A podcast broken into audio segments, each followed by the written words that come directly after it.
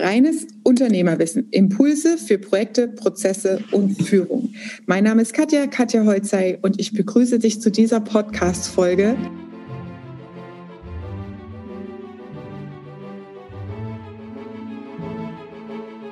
Veränderung des Versuchsausbaus halte ich für eine total wichtige unternehmerische Grundlage im Kopf. Das bezieht sich auf diesen einen coolen Spruch von Einstein. Wer den Versuchsaufbau oder wer ähm, den Versuchsaufbau gleich lässt und andere Ergebnisse erwartet, ist psychisch krank. Kennt ihr den Spruch? wer, und jetzt eine Stufe, äh, sagen wir mal eine Stufe äh, weicher, wer sein Denken, seine Denkart nicht verändert, wird auch nicht zu anderen Ergebnissen kommen. Und drittens, ein Problem, was mir als Unternehmer erscheint, ist in allerseltensten Fällen auf derselben Ebene entstanden, auf der es erscheint. Beispiel.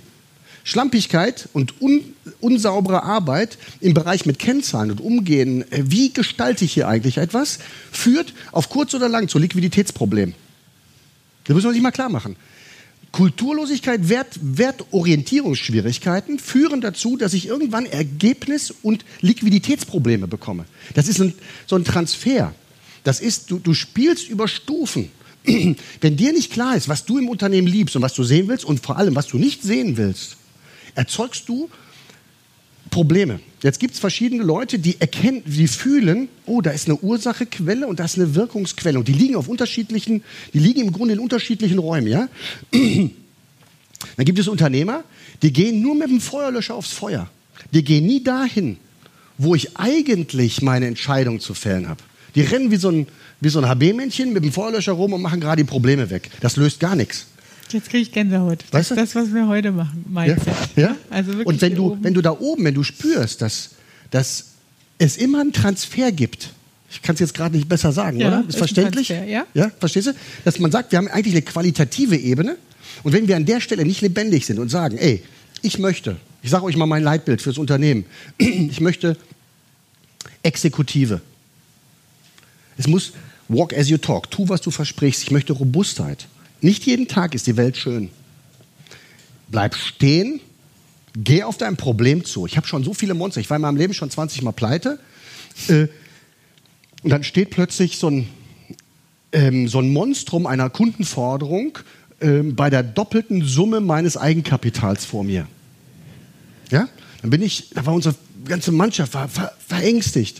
Und dann bin ich draufgelatscht und habe dann so, so äh, äh, Karten verteilt und habe gesagt, so Jungs, fünf Minuten, jeder schreibt auf, warum ist das jetzt das Beste, was uns je passieren konnte. Die habe ich so, so angekichert, also wäre ich jetzt total bekloppt. Und dann habe ich die Jungs schreiben so, ja, wir können jetzt was, so ganz blöde Sprich, so, ja, wir können jetzt da was draus lernen. Ne? So.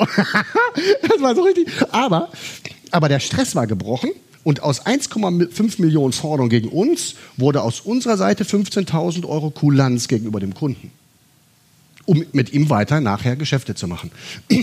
Robustheit heißt, du hast ein Problem, das Monster steht vor dir mit Messer bewaffnet, Vorschlag, Hemd aufknöpfen, damit die Messer nicht noch durch dieses dicke Hemd durch müssen, drauf zulaufen.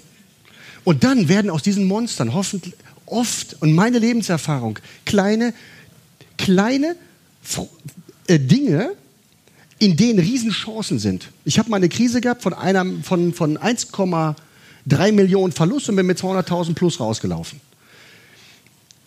Wenn man drauf geht, sich dem Problem zu, das ist Robustheit. Hey, du kannst, wenn du akzeptierst, dass du sowieso nicht der Held der Welt bist und alles kontrollieren kannst, kannst du wenigstens eine Kontrolle, du kannst wie so ein Krieger auf ein Problem drauflaufen. Dann passiert das schon. Das löst sich selbst. Zweites war Robustheit. Zweimal Energie. Energie für die Sache. Das heißt, wirkliche sachliche, fachliche, äh, liebevolle Hinwendung auf das, was ich tue. Und das nächste ist liebevolle, hingebungsvolle, energievolle Bezug auf den Menschen. Und zwar zwei Dinge. Dafür sorgen, dass ich verstehe und dafür sorgen, dass ich verstanden werde. ja.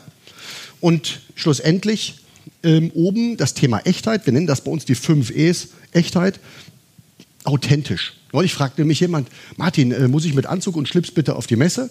Habe ich gesagt, wenn du mit so einem Black, Black Metal Hemd kommen willst und dich dabei sau wohl fühlst, komm. Was hat er gemacht? Anzug und Schlips, ich war enttäuscht. Ne? so. Ähm, ich glaube, dass das, ähm, ähm, diese, diese Wertehaltung ähm, sehr wichtig sind. Das war dann auch für mich ein Erlebnis. Aus diesem Erlebnis heraus war mir klar, welche Rolle ich einnehmen muss. Aus dieser Wertebezugsebene die nutze ich seit 16 Jahren, um Mitarbeiter einzustellen. Ich gucke, ob sie robust sind, ob sie exekutiv sind, ob sie Energie haben für Menschen und, für, und ob sie irgendwie authentisch rüberkommen. Und wenn die mir so ein bisschen komisch davor kommen, stelle ich sie nicht ein. Ich habe einen, hab einen ganz einfachen Bezugsraum. Ich habe dir noch ein, ein paar andere Sachen ergänzt. Katja musste lachen. Wir haben zum Beispiel ein Ding, schlau in der Schule und schlau auf dem Schulhof. Geil.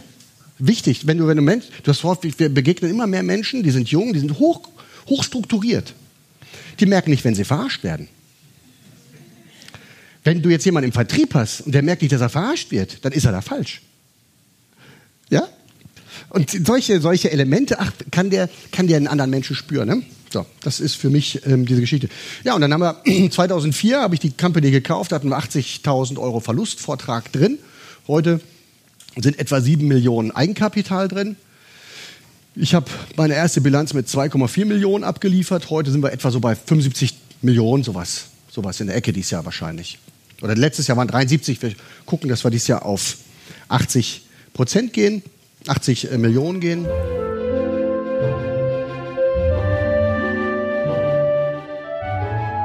Das war deine Folge Reines Unternehmerwissen für heute.